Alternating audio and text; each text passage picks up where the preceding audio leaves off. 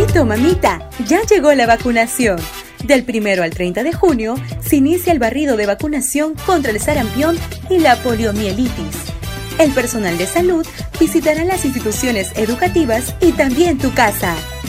Si tu niño tiene de 2 a 10 años, debe recibir la vacuna contra el sarampión, parotiditis, rubiolas y sus gotitas de poliomielitis.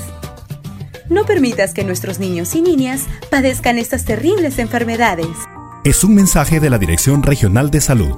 Peruanos con futuro. Perú sin sarampión ni polio.